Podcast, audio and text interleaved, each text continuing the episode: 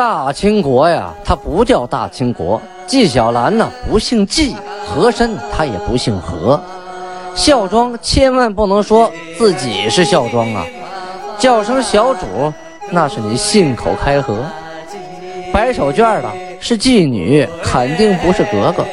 今天呀，就听俊贝了讲一段清朝历史正说的《清通鉴》。听众朋友们，大家好。上次讲到清太祖天命十一年啊，就是努尔哈赤在世的最后一年，农历的丙寅年，公元一六二六年，努尔哈赤在宁远兵败，啊，被袁崇焕给打败了。这个原来努尔哈赤以为取宁远夺山海，易如反掌。孰知败在袁崇焕手下呀？当时袁崇焕年方四十二岁，出力战阵，也就是说，这是他第一次打仗啊。努尔哈赤六十有八，久经沙场啊，那是一员老将啊。结果呢，败到一个新人手里了啊。袁崇焕打完仗之后，派人给努尔哈赤。送去了礼物，还给努尔哈赤捎去了一段话：“老将横行天下久矣，今日见败于小子，岂其数耶？”啊，他带的这个话啊，是说努尔哈赤啊，称努尔哈赤为老将，说他横行天下久矣，从来没败过。今天输给我这个小子啊，叫自谦啊，说我自己是小子啊，小孩子的意思哈。起其数耶？是不是天数啊？啊，努尔哈赤啊也讲究，准备了一些礼物，还有名马，好马，回礼。你们看这场战斗啊，两个人还打出感情来了，礼尚往来啊，互相还挺客气。努尔哈赤啊也叫人给袁崇焕捎了话，意思是啊，与袁崇焕请约再战之期。就说没福，咱们将来还得打啊！宁远这场战斗的失利，对努尔哈赤的打击太大了，这个火真的是上大了。你想，一辈子没吃过败仗的人呢，啊，二十五岁起兵，所到之处是攻无不克，战无不胜啊！敌人一听到努尔哈赤来了，那是望风丧胆，丢盔弃甲，弃城而逃啊！宁远之战，损兵折将，无功而返。这对已经六十八岁的努尔哈赤来说呀，是一个很大的心理打击啊！这个火人一上火，肝功能就下降，肝功能下降，这个人的抵抗力、免疫力就跟着下降啊，就容易生病啊。何况六十八了，打了这么些年的仗，身体里的零件磨损的和消耗的也是十分严重啊。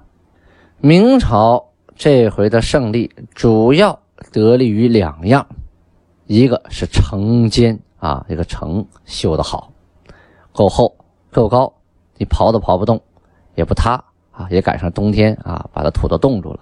要是夏天刨城啊，没准就塌了。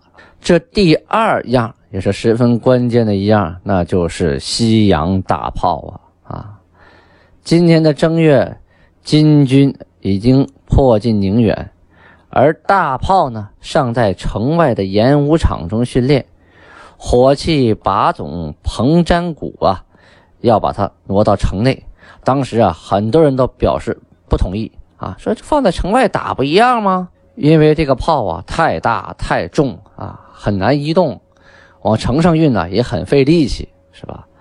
再有呢，有的人担心说，在城外，万一被敌人得过去，他掉过头来，不开始对我们打了吗？为敌所用，不就麻烦了吗？有人出主意，干脆吧，我们也别用它了，啊，找锻铁把这个火门啊给它封死，给它焊死，让敌人得了也没用，不就完了吗？啊，只有袁崇焕呢，力主一入，就是。玩了命，想尽一切办法也他把这些大炮给我移到城上来。哎，多亏呀，他当时啊力主把这大炮移到城墙上，否则那这场战斗结果就不一定是这么回事了啊！明廷啊特别高兴，封这个大炮，哎，他封这个炮啊，他不是封这个人哈，封这个大炮为安边靖鲁镇国大将，哈，给号。这古代人很有意思啊，高兴了呢，给物件封了个号。你说这个大炮他自己也不知道啊，你还不如奖励这些使炮的人啊。由于这次明军大胜啊，士气大振，军威大振，就开始考虑反攻的计划了。先是啊，赠给察哈尔林丹汗长命银。前前文书咱说过啊，林丹汗向明朝要这个长命银。林丹汗呢，当时是八部的酋长，实力雄厚啊，与金国的矛盾是日益的激化啊。因为很多这个蒙古啊，他投靠了金国，他没有服林丹汗，所以林丹汗呢恨努尔哈赤恨的是眼中钉、肉中刺啊。明廷借此机会啊。转为抚赏，就是用财物来拉拢蒙古的林丹汗，与其形成对金国的夹击之势。这里边呢，我要对这个长命银啊做个解释。有这么一个事件啊，在之前发生了，林丹汗的一个亲戚叫呆庆台吉啊，台吉是他的，呃。官职吧，算是就相当于蒙古的王子一样哈。呆青，他名字叫呆青啊。他呀以领赏为名啊，就路过白塔峪，这是明朝的地盘啊。趁着喝了酒啊，借着酒劲儿，向当地的明朝政府索要这个索要那个，那人家能给吗？是吧？结果呢，打起来了，打起来了，民兵啊。不是吃素的，就把这个傣青啊给杀了，同时呢，他带来的四个人也给弄死了。蒙古啊有这么个习俗啊，围在阵斩杀不计，非两相战杀俱所偿命银。什么概念呢？就是说以前啊，蒙古啊这两个部落啊，或者是两国打仗，在战场上。谁死谁伤都不算，你只要敢上这个战场，就得把生死置之度外啊！死了就死了，打仗就是应该死人的。如果不是两相战杀，平常啊，你要是因为其他原因打起来了，不是正式战争，只要死了人，就得有偿命银。啊，所以去年的八月份呢，林丹汗就向这个明朝索要长命银，但是明朝没给啊，扫眉打眼的，碰一鼻子灰啊，窝个对头弯回去了。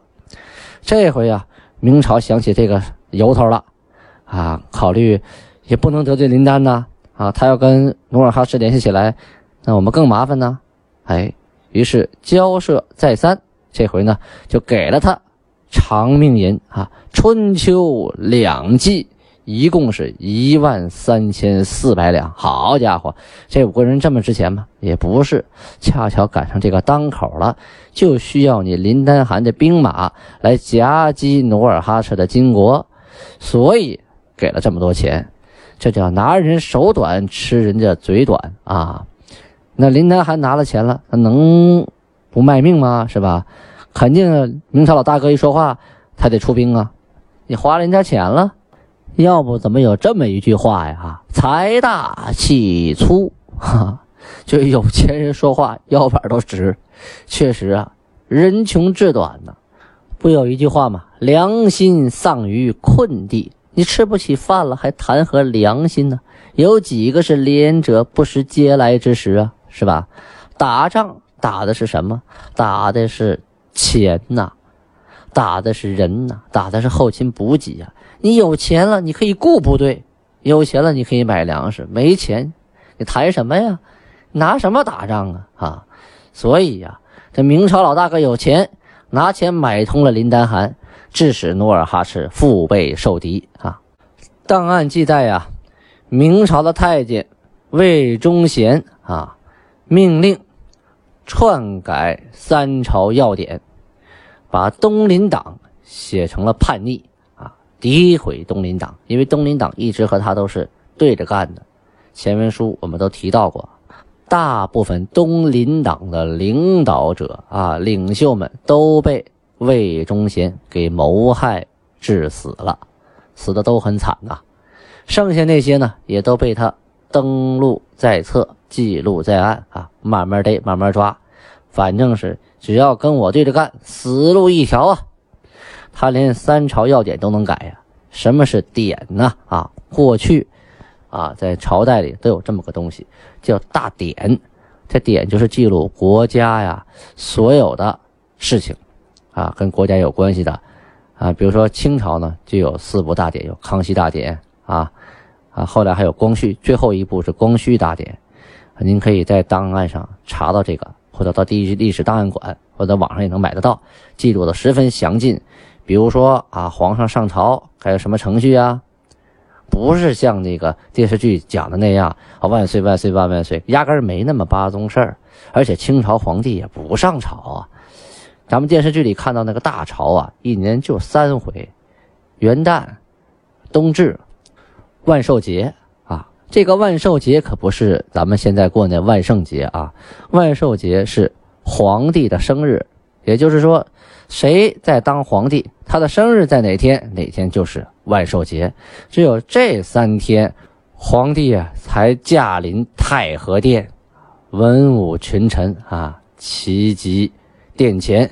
轮番的向皇上行礼，你想那么多当官的，啊，凑齐了向皇帝行礼，再加上，呃，各个藩属国，再加上各个外国的使者，比如说朝鲜吧，啊，比如说西藏吧，越南吧，蒙古吧，就这些使者，包括俄罗斯，你这挨个拜完就得忙活一大天，而且皇上早晨还得先去拜堂子，满族人嘛。故故宫后边有个堂子，得杀猪，得呃萨满，得祭祀，这一天忙忙叨叨的，根本就不谈公事啊。这个大朝是不谈公事的。平常呢有长朝，长朝呢在康熙年间是初五、十五、二十五，就这么三天，而且这三天的长朝啊也是有规矩的，基本上啊也都是临时接见一些外国使臣啊，还有各地方来进贡的官员呐。啊处理一些面子上的事儿，真正的国家大事，你要把那么多官都凑齐了，要一块研究，那根本就七嘴八舌的，根本什么也搞不清，那就剩吵架了。啊，偶尔呢，这种长吵也会解决一些在底下实在是大家无法沟通的事儿啊，必须拿到桌面上来了，这才放到长吵上。而且上朝啊也是分班的，也不是说文武百官一块凑齐的，要排好了班，有时候排八个班、九个班啊，轮番的啊，吏部来了下去，户部来了上来啊，小九卿、中人府排着队来的，这些都在大典上记录着。所以说呀，现在的影视剧他也不看那个大典，这写拍的东西都是照以前的影视剧来来来，一个学一个，反正照猫画虎，照葫芦画瓢，越学越歪呀。影视剧的目的啊是娱乐大众，它不是历史纪录片啊，它没有义务说啊一切都必须百分之百的尊重历史史实，那否则那东西拍出来就没人看了，是吧？所以呢，我们就要这种节目啊，像类似于我这个青铜剑这种录制的节目，来补充说明一下真实的历史到底是什么样子的。所以大家如果特别感兴趣清朝的历史，就可以看《大清会典》啊。明朝时候呢，就有个三朝要典啊，就是把三个朝啊，它这个重要的史实、事件、礼节发生的事情啊，都记录在案，就相当于国家级的综合大档案啊。这里头，魏忠贤就改了这个三朝要典，把东林党这些官说的是一个个贪官污吏，没一个好东西啊，就他自己是好东西。下面呢，给大家讲一个特别有趣的故事啊！这故事是真实的故事。明朝啊，有个北镇抚司啊，这个官儿他叫徐显纯，这绝对是一个阉党啊，就是说魏忠贤这一派的。他呀抓到了一个人，这个人是谁呀？叫武长春，就是武大郎的武啊。长春就是现在吉林省长春市那个长春。这个人呢是金国的奸细啊，被下了大狱后严刑拷打啊，其实也没问出什么来，但是呢，借题发挥啊，就有了下边的故事。咱们介绍一下这个武长春。这个武长春呢，降金悍将有个叫李永芳啊，他是谁？他是李永芳的女婿。这个人啊，本是辽阳人，就明朝的辽阳人。他是李永芳的女婿，同时呢，还娶了李永芳军中啊有个叫赵一鹤的。赵一鹤也有个女儿啊，他娶了赵一鹤的女儿为妾。一个。媳妇一个妾都是李永芳这边的，这都是之前的事啊。那时候李永芳啊还没有降金呢啊。万历四十六年（一六一八年），这个武长春呢就被派到了京城干什么去了？催饷啊！因为这个李永芳啊守在抚顺，你得有军饷啊。那个时候朝廷啊经常的拖欠啊军饷。得有人去催，不催的话，这钱发不下来，大家没工资啊，没花的呀，他就住在京城了。这一住啊，住了好久。后来呀，得知这个金国呀，不光攻陷了抚顺，而且打到了辽阳、沈阳，啊，这两个城都实现了。这辽阳是他家呀，坐不住喽。一看自己的老丈杆呢，投了女真国。这也危险呐！万一哪天查出来，自己亲戚在金国那边，在民国不好混呢，啊！于是悄悄的呀，逃出了京城，私自啊，跑到了山海关，想啊回家看看。到山海关就遇到了谁了呢？遇到了李永芳派遣的一个人，叫李玉山。这个时候啊，李永芳已经投靠了努尔哈赤，是金国的。将军了啊，他派这个李玉山呢，是作为奸细，到这边来打探消息的。他们原来都是啊李永芳手下的，都认识啊。两人一见啊，偷偷找个地方开始聊。这个李玉山呢，带了七百两银子，就给了这个武长春，就跟他说：“你呀，还得再回京城啊，你回京城打探消息，有什么消息呢？派人悄悄告诉我们这边。”这七百两银子你拿着啊，会有用。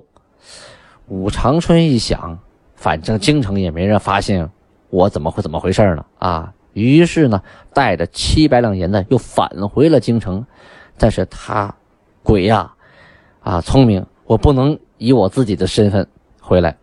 他呀，冒顶了他已经死去的伯父啊，就是他父亲的哥哥。他这个伯父的名字叫。武举啊，武举人那个武举啊，武术的武，举起来的举，武举啊，冒他的履历说我不叫武长春，我叫武举啊。然后呢，求啊求阉党的人给他推个官啊，我想当个官，当个守备。于是托人呐到兵部去说情，讲定了，谢仪就是银子啊，就是红包，多少钱呀？一千四百两，他手里原来就有点钱，加上李玉山给他的七百两，哎，这一千四百两不是问题。加上你当了守备，那还有还有那工资呢，是吧？还能没事黑点钱呢，啊，克扣点军饷啥的。这个兵部啊，谈好了之后，果然就推他为守备，而且准备好了扎付，就是委任状之类的东西啊。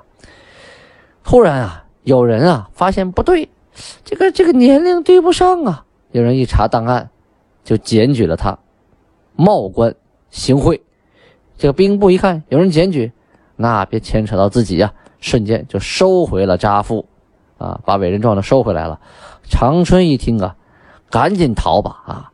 一下子逃出了山海关，逃到哪儿呢？山海关外就是宁远城，就逃到宁远城了。正赶上啊。这一年正月，金兵大围宁远城。他在宁远城里边，自己也想不明白，我是哪头的呀？我到底是金国这头的呀，我还是明朝这头的呀？说是金国这边的，我在城里我也出不去呀。说是明朝这边的，明朝这边还想找我麻烦呢。幸亏啊，兜里有俩钱天天的花天酒地，坐吃山空。宁远为一解啊，努尔哈赤一撤兵，他本想啊逃到金国投奔李永芳，可是关防甚严呐啊，到处都是卡子，都是岗哨，你想渡过这个边界门都没有啊，两边你都过不去，你说不清楚你是哪儿的人呢啊，是吧？你说你是金国的人，明朝这边不放你；你要说你是民国这边的人，那到了金国的边防也不可能让你进呢。所以两方面这个边防的士兵啊、岗哨啊，中间有一大块真空地带，你根本就过不去啊！你想私自逃到国外，那甚是不容易啊。于是没办法，就悄悄的逃回了北京。到了北京啊，没地儿待呀，哎，就在妓院里待着，在妓女家待着，有钱嘛，往妓女身上花。啊，喝多了，他就胡说八道、吹牛皮，就被东厂的耳目啊给得知了，就把他给举报了，抓起来了。抓起来以后严刑拷打啊，查出来这是金国的奸细。实际上啊，这哥们连金国都没待过。所谓的奸细，就是拿了人家七百两银子啊，准备在京城给人家做内应、做探子，结果呢也没做成。就这么一个奸细，但是呢，抓他的人不这么想啊。这徐显纯呐，就抓他这个徐显纯，有意的夸大此事啊，说呀：“哎呦，多亏抓着他呀，这人可了不得。要是不抓到他呀，这京城就乱了啊！多亏长臣魏忠贤智立奇功啊。”靠很强的智谋才抓住这么一个大奸细，哎呀，他有这个人的功能，甚至能颠覆整个京城啊！皇帝一听高兴了，送刑部从重议罪，魏忠贤赤心为国，但立筹边，前此屡着奇勋，今又浅销大信，不凡王室一簇之费，可比斩将千骑之功。劳在封疆，赏仪超等。于是呢，封他也没啥封的了，就封了他的侄子太子太保左都督魏良卿为肃宁伯啊，就是甘肃宁夏整个这一片的伯爵啊。这这这是个很大的一个爵位啊，一年能得不少钱。这是一人得道，鸡犬升天呐。皇帝夸的这些词啊，哈，大家不知道听懂没听懂啊？是说呀，魏忠贤赤心为国，单立筹边，这没问题啊。筹划边疆的问题，前此屡著奇勋，就是经常获奇功啊。这回又浅笑大信，就是说暗地里又把这么大一个暗藏的隐患，哎，给解决了，不凡王室一簇之费，就是说连一根箭都没浪费呀。王室啊，就是王一之箭，一簇就是丢掉一个箭头，这都没浪费。就相当于现在不费一兵一卒一枪一弹啊，说说什么都没浪费，可比斩将千骑之功。就相当于你冲入敌军阵营，杀了人的守将，夺夺下人的大旗，相当这么大个功啊！劳在封疆，一赏一超等，这一般的奖赏对你来说都不行了，得得使劲奖赏你。所以把他的侄子啊，太子太保左都督魏良卿封为肃。宁伯啊，伯爵啊，甘肃宁夏这这么大一片啊，魏忠贤一人得道，鸡犬升天。可是与他对立的那些人呢，下场又如何？咱们明天接着说。好，感谢听众朋友们啊，持续收听《青铜剑》，别忘了每一条《青铜剑》啊下边都有留言板，您可以抢沙发，您可以随便。畅所欲言，这我费个大劲录了几十集，下边连个说话的都没有，人家只管听，显得太孤单了，没气氛嘛。只要您听完，哪怕您露个笑脸儿，打朵鲜花，在下边捧个场。您有钱的捧个钱场，没钱的捧个人场嘛，总不能让我太孤单呐，是吧？就说全国的满族人也得有一千三百多万，我这些群里的朋友也得有个好几千了。可是青铜剑录了八十多回，订阅量才不到一千，我都纳闷了，是我录的很次吗？是我讲的不对吗？还是什么原因呢？还是我宣传不好？还是大家都不知道呢？我很愁这个问题，希望大家呢能啊多留言、多转发、多赞，感谢大家！巴尼哈历史文化的传承要靠你我他。